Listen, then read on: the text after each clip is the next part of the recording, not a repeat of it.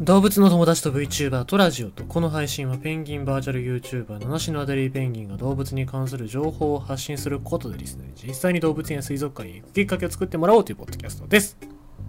我がソフトバンクホークスが、まあ、CS と言いまして日本シリーズに出場するための上位3チームのね戦いに出場できるっていうことは確定したんですが、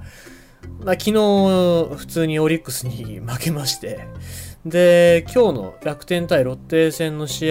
合の結果によって、2位か3位か、まあ2位だったらばホーム福岡で試合ができるんですけども、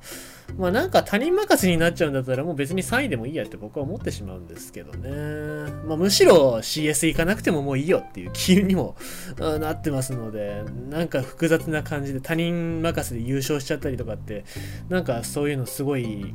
辛いなって毎回思うんですけどもまあ仕方がないですよねペナントレースなんて試合がたくさんある中でそういう勝ち点の話になるとそういうこともありますねというところで、えー、まあ次こそは自分の力でしっかりと優勝してほしいなと思います、えー、ということでございまして今日のニュース読んでいきたいと思いますが今日はまあ、宮島ですね。僕もこの間行きました宮島のお話でございます。宮島で事件が起きたということですね。鹿の頭にバケツがなぜ観光客が連携し見事救出。広島県の観光地宮島でバケツに頭がはまった鹿が見つかり観光客らが見事なチームワークで助けました。バケツに頭がはまって前が見えないのか石垣にぶつかってしまう鹿この映像は10月3日午後夫らと観光で宮島を訪れた女性が撮影しました。鹿は石垣にぶつかった後も混乱しているのか逃げ回ります。しかし撮影した女性の夫が鹿の頭を押さえると別の外国人男性も加わり角を両手でがっちり押さえます。そして次の瞬間ついに鹿の頭からバケツが抜けました。ようやく前が見えるようになった鹿はきょとんとした、表情。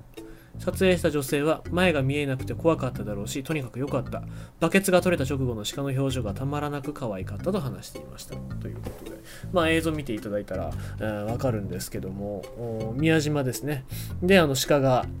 前が見えなくて大変な目に遭ってるっていううシーンなんですけども、まあ、これはまあおそらく誰かがこういたずらでやったとかいうよりも置いてたバケツに餌が入ってないかと思って顔を突っ込んで、それで勝手に取れなくなっちゃっただけだとは思うんですけどもね。えー、まあこういう時に、ちゃんとこう助けてくれる人がいてよかったなと思いますね。で、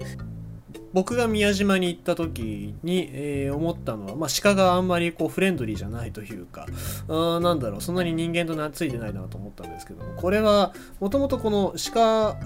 が宮島にいる鹿に対して鹿せんべいとか、まあ、奈良の鹿と同じようにせんべいをあげてたんですけども、2007年から鹿せんべいの販売って禁止されてるんですよね。でまあここの宮島がある廿日市市ですよね。廿日市市では餌やりの禁止とゴミの管理の徹底。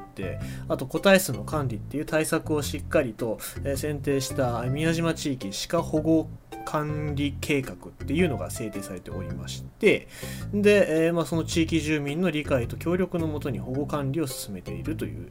背景があるわけでございます、まあ、なので、まあ、あんまりその鹿さんもそんな奈良の鹿みたいにフレンドリーというかこうお辞儀をする。あれはお辞儀じゃないんですけども正確に言うと。うんお辞儀をするとかなんかそんな感じせんべいを起こせみたいな感じで近づいてくる感じではないのでですね、まあ、そこら辺を勘違いしないようにっていうのと、まあ、あとゴミの管理とかも結構大変みたいですね。まあ、今回この多分バケツの中に餌がないか覗き込んでそれで角が引っかかって取れなくなっちゃったっていう感じですけども。宮島にあの公衆便所があるんですけどもそこの公衆便所門がついてるんですよね。でこの門が何なのかっていうと鹿が入ってきちゃってその中にあるトイレットペーパー食べ尽くしちゃうっていうそういう被害もありますのでまあだからこういうところでやっぱり人間が管理しとかなきゃいけないっていうのは、うん、まああるんだろうなと思って、まあそこが大変だなと思いますけども、逆に言うとね、えー、そうやってちゃんと共存できるための対策、鹿に対しての、えー、対策を、まあ、人間がしてあげるっていうので、共存が進められるのかなっていうのは考えさせられるものがありますね。ということでございまして、今日のニュースは、鹿の頭にバケツがなんで宮島で観光客が救出ということでございました。